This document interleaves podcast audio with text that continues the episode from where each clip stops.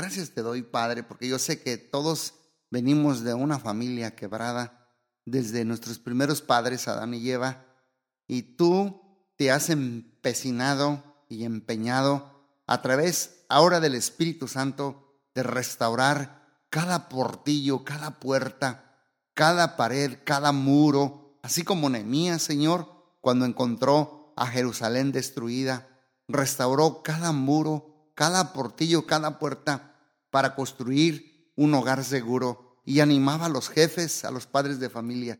Señor, gracias porque tu Espíritu Santo nos anima, Padre, para tener un matrimonio, una familia y hijos en un hogar seguro. Gracias te doy porque tú nos has ayudado a aprender a través de esta serie, Señor, que hemos estado aprendiendo los últimos, Señor, semanas que hemos estado hablando sobre la violencia sin golpes. Te doy gracias porque hoy voy a hablar sobre cuándo es mejor finalizar. ¿Cuándo es mejor finalizar? Ayúdame, Espíritu Santo. Bueno, como ustedes escucharon el tema, hoy voy a tratar cuándo es mejor finalizar.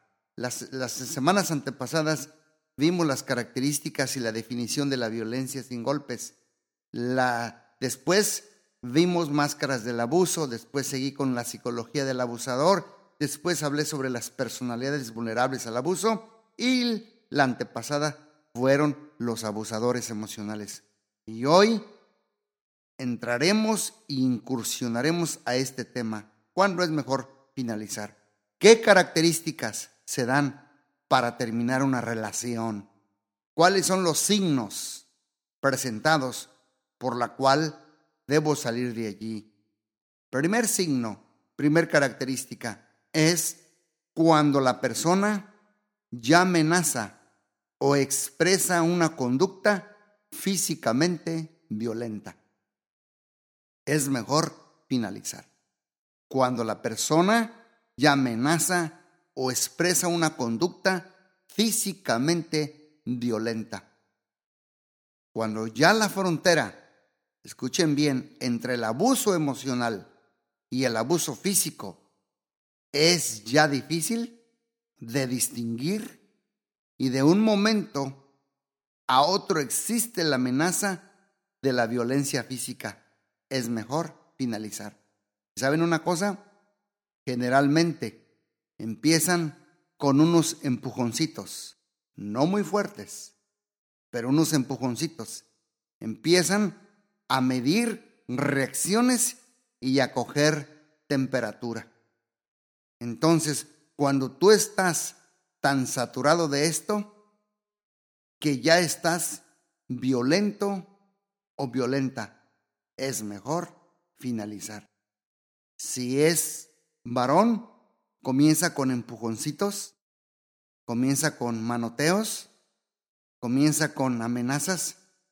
Si es mujer, comienza a sonar los trastos recio, hacer mucho ruido, azotar las puertas, amenazar, a chantajear, porque recuerden que todo viene de un comportamiento aprendido y debemos de tener cuidado.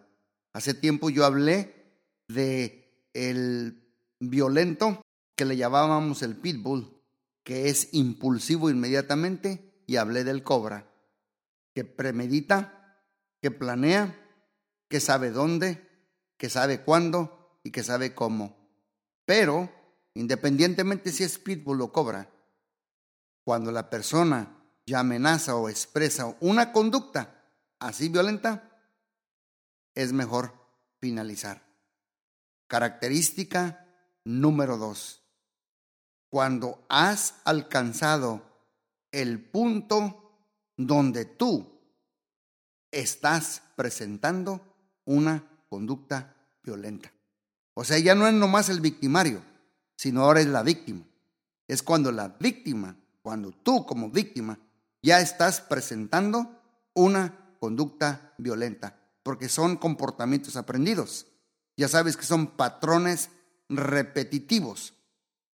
Violento o violenta con los niños, con la gente, con los clientes, con los vecinos, con la familia. La violencia engendra violencia.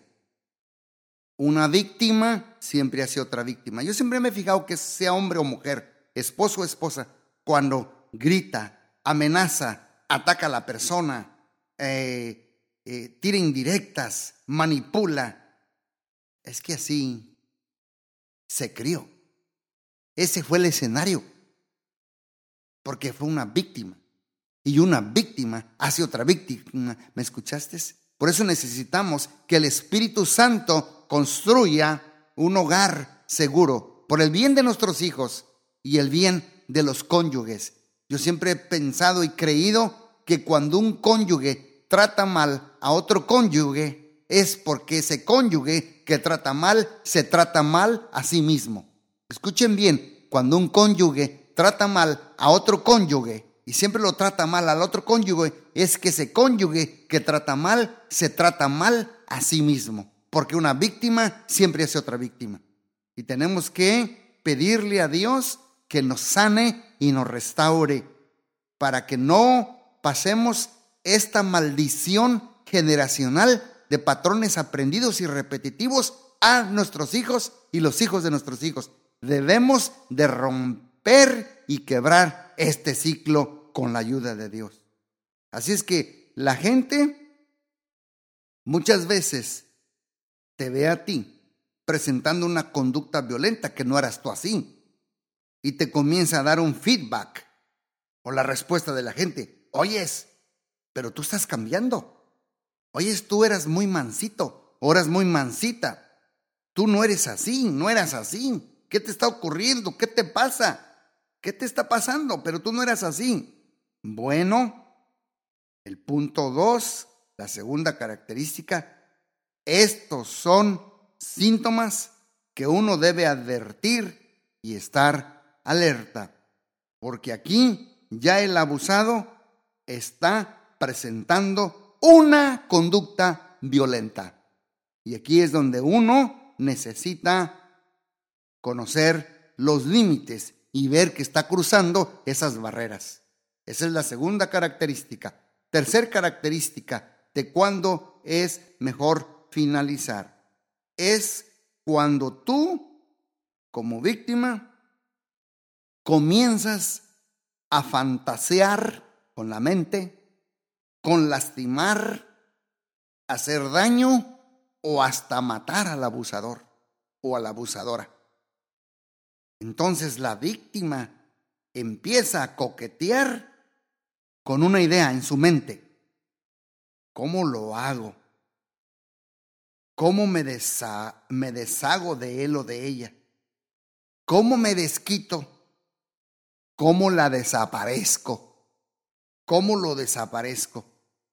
Entonces, en lo más rincóndito de tu mente, porque acuérdate que todo pensamiento se engendra en la mente. Por eso tenemos que cuidar lo que pensamos, porque lo que pensamos nos convertimos en lo que somos todo mal pensamiento o un buen pensamiento comienza en la mente. Recuerden, en Génesis Dios primero lo pensó en su mente. Primero se preñó, se embarazó con la luz y después lo habló. Cuando tú lo engendras, sea un pensamiento bueno o malo, en tu mente, primero te preñas, luego lo engendras, lo premeditas, lo meditas y va creciendo y sabes cómo lo pares a través de los tubos de la boca. A través de los tubos de la boca lo pares y das a luz aquello que engendraste. En otras palabras, comienzas a fantasear con lastimar o matar al abusador. Y que Dios nos ayude y nos ayude a construir un hogar seguro. Característica o signo número cuatro. Comenzar a dudar seriamente de tu salud o tu equilibrio mental. Comienza la víctima, sea hombre o mujer, cualquiera de los dos cónyuges, a dudar seriamente de su salud física, pero también de su equilibrio mental. Entonces comienza a dudar uno hasta de quién es su mamá.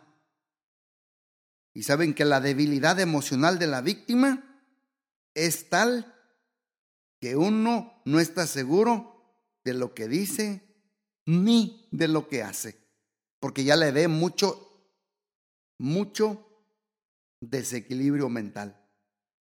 Y uno se paraliza a la hora de tomar decisiones, porque vive con el terror de que si me equivoco, o lo que me viene es una tempestad encima de crítica. En otras palabras, la víctima vive asustado por dentro. Un ejemplo, uno está tratando de ayudar en algo en su hogar y tan pronto la víctima ve que el victimario llega, la víctima comienza a temblar y tira lo que trae en su mano al suelo. ¿Por qué? por el PTSD, por el trastorno de ansiedad, por el conjunto de signos y síntomas de una respuesta ansiosa de la víctima de abuso. En otras palabras, comenzar a dudar seriamente de tu salud o equilibrio mental es mejor finalizar. Porque la víctima como que ya anticipa la respuesta y se prepara y por eso reacciona de esa manera. ¿Cómo ven ustedes? Que Dios nos ayude. La víctima, en otras palabras, se paraliza, se atemoriza cuando el victimario lo está mirando hacer algún trabajo y muchas veces no sabe si está tomando correctamente el cepillo con la mano es un infierno vivir así. Escúcheme bien, es un infierno vivir así. Por eso necesitamos que Dios nos sane para construir un hogar seguro. Yo he conocido muchos de los niños de hogares de violencia doméstica. Yo los he visto. Demuestran trastornos emocionales y también de conducta. Por eso, en nido roto no hay huevos enteros. Es mejor venir de un hogar quebrado a vivir en un hogar quebrado. Es mejor. Muchas veces se daña más no con lo que se hace, sino con lo que no se hace. Y se daña muchas veces más. Por eso estamos aquí para aprender cuándo es mejor finalizar. Número 5. Quinto signo o quinta característica de cuándo es mejor finalizar es que los hijos están siendo abusados o lastimados por tu relación con el abusador. Y aquí ya, la verdad, la verdad, Aquí yo insisto como pastor en esto, con una nota aclaratoria y paréntesis y todo y punto, que aunque yo creo en el matrimonio, yo nunca aliento una relación donde tus niños están siendo abusados impunentemente. Yo nunca, nunca aliento a una relación donde los niños y las criaturas víctimas están siendo abusados impunentemente. Yo creo en el matrimonio, pero aquí sí con nota aclaratoria, paréntesis y todo, insisto, insisto, yo personalmente no creo que Dios armonice con la idea donde los niños están siendo abusados. Yo no creo que Dios simpatice con eso. Yo no creo, porque aún Jesús los defendía. Un día los regañaron los discípulos y él mismo los defendió. Y no los estaban abusando, sino nomás los estaban callando y los estaban llamando la atención. Y la Biblia dice que Jesús se indignó. Esa palabra se indignó, se enojó y dijo, dejad los niños venir a mí, no se los impidáis, porque de los tales es el reino de los cielos. Ay, este Dios no se parece al que yo conozco por lo menos, al que lo animan a que se quede en escenarios donde los niños están siendo lastimados o abusados.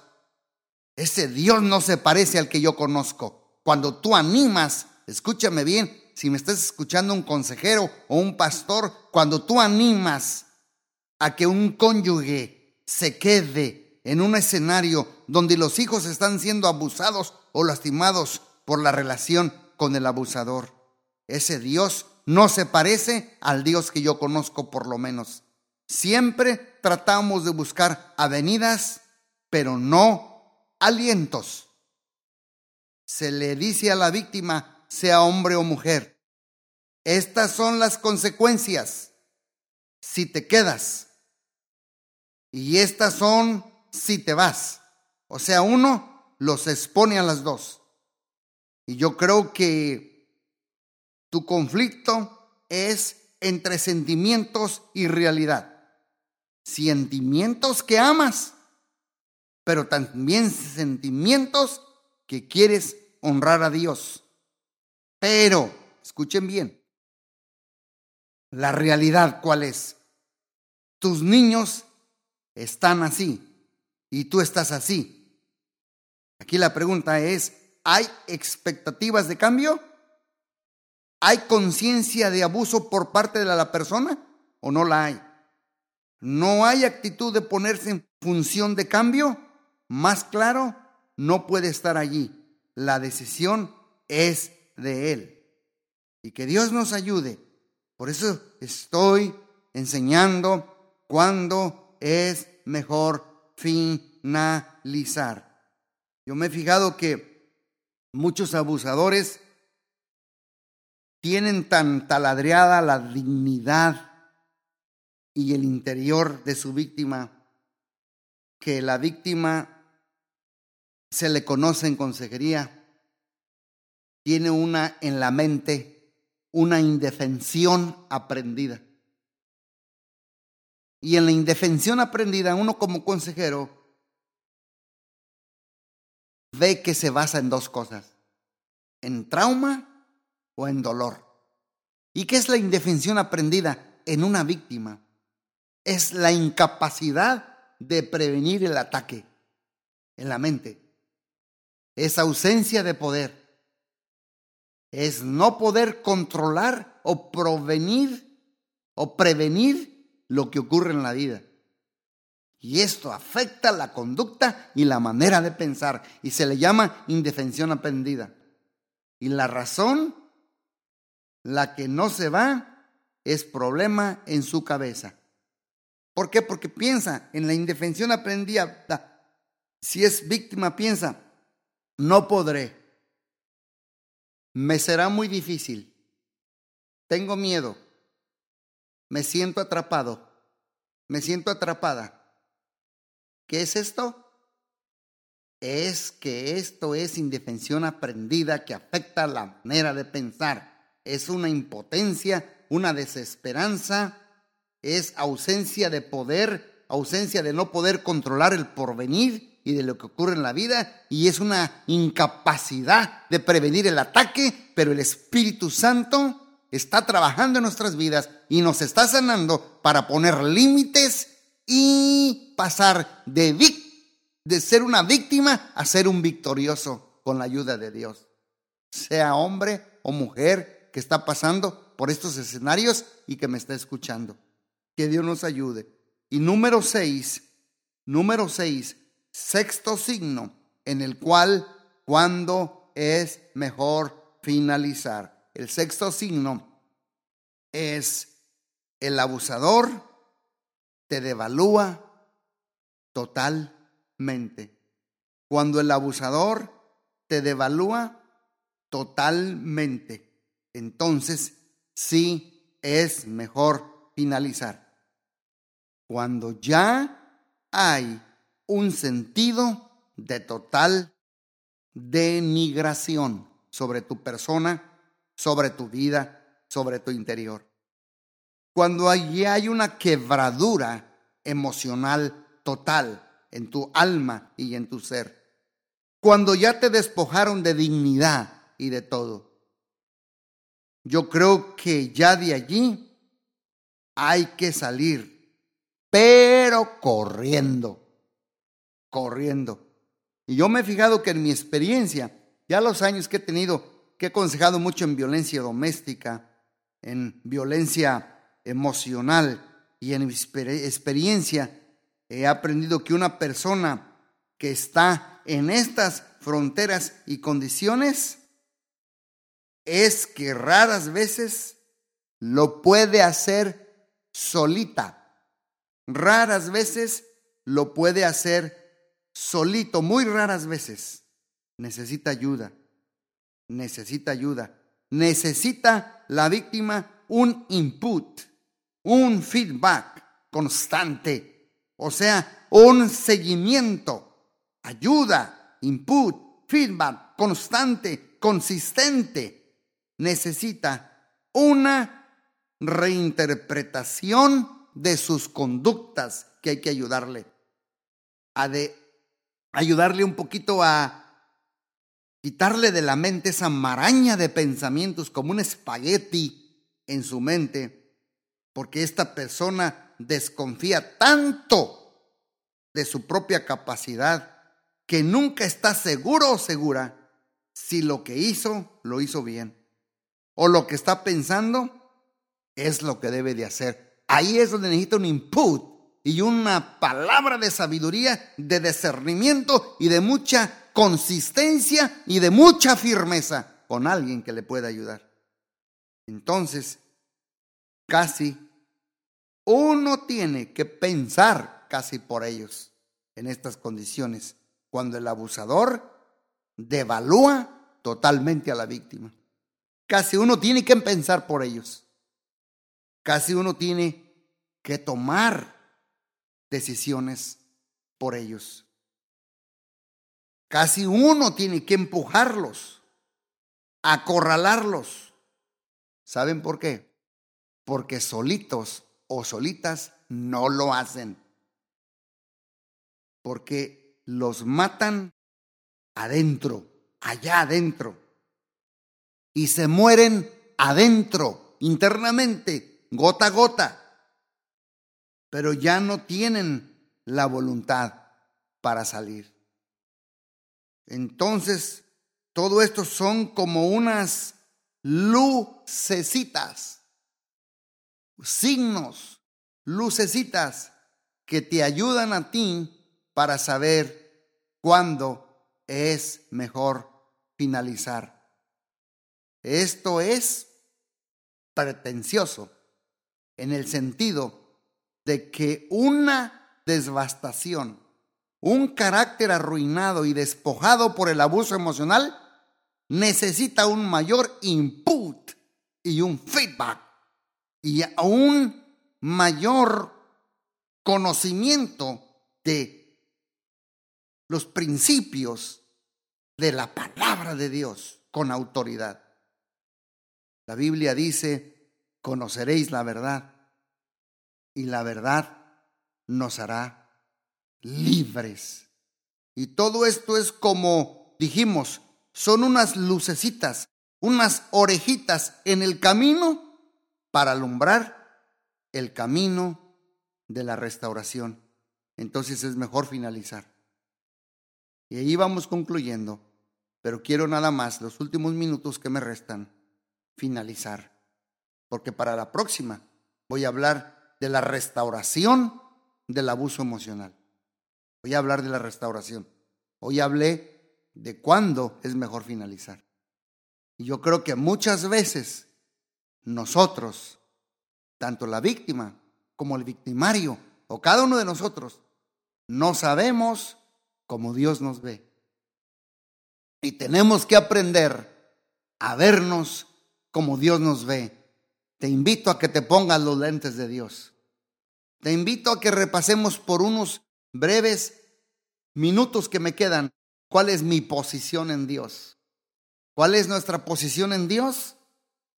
Bueno, Dios me ha adoptado. Soy un hijo de Dios. Soy valioso para Dios. Dios me llama por nombre. Estoy escondido en Cristo Jesús. Esa es mi posesión con Dios. Dios me ha adoptado como una hija, como un hijo suyo. Yo nací con un propósito. Soy hija, soy hija y soy hijo de Dios. Soy valioso para Dios, aunque tal vez para mi cónyuge no soy, pero soy valioso para Dios. Y Dios sí me llama por mi nombre, no me llama por apodos, no me llama por apodos, me llama por mi nombre. Y mi vida está escondida en Cristo Jesús. Esa es mi posición en Jesús. ¿Y cuál es el plan de Dios para mí? Bueno, el plan de Dios para ti, si me estás escuchando como mujer, si eres víctima hombre, tú has sido escogida antes de la fecundación, antes de la concepción en el vientre de tu madre. Dios le dijo a Jeremías, te escogí aún antes de nacer. Así es que ese es el plan de Dios para ti. Has sido escogida, has nacido de nuevo, eres salvo por la fe en Cristo Jesús, no por obras para que nadie se gloríe. Soy justificado, soy redimida, soy lavada, soy perdonada y soy reconciliada en Cristo Jesús. Ese es el plan de Dios para mí. ¿Y cuáles son mis posesiones en Cristo? Bueno, mi posesión en Cristo es que tengo y tienes un nuevo corazón. De modo que si alguno está en Cristo Jesús, las cosas viejas pasaron. Y he aquí, todas son hechas nuevas con un nuevo corazón en Cristo Jesús. Y esa es nuestra, posición en Cristo Jesús. Tengo su Espíritu Santo. esa es también nuestra posición y su espíritu me ayuda en mis debilidades. Aquí hago un paréntesis. Ora en el espíritu, ora en otras lenguas, ora, intercede, porque el Espíritu Santo intercede por vosotros con Espíritu Santo. Dice la palabra de Dios que Jesús nos bautizaría con el Espíritu Santo y fuego. Yo te animo a que recibas el bautismo del Espíritu Santo y tienes al Espíritu Santo sobre ti alrededor de ti y adentro de ti. Y también, ¿cuál es tu posición en Cristo? Bueno, que tú y yo tenemos la mente de Cristo. Y también tenemos el poder de Dios. Recibiréis poder cuando haya venido sobre vosotros el Espíritu Santo. Y también tú y yo tenemos completo acceso a Dios. Y Dios nos ha dado su misericordia y su gracia y su amor y su perdón. Padre Celestial, te doy gracias por esta palabra de cuándo es mejor finalizar. Señor, vimos estas características y vimos, Señor, estos signos. Ayuda a todos aquellos que han sido víctimas, Señor, a detectar a temprana, temprana, Señor, tiempo, cuando estos signos y estos síntomas están apareciendo ayúdalos, dale la fuerza, rompe con toda mentalidad de indefensión aprendida y renueva la mente para tener la mente de Cristo Jesús. Y ayúdanos, Padre, a construir hogares, hogares seguros, a construir un hogar seguro en Cristo Jesús, en el nombre poderoso de nuestro Señor Jesucristo. Te damos gracias, Señor. Amén, amén y amén. Hasta la próxima y Dios les bendiga a todos.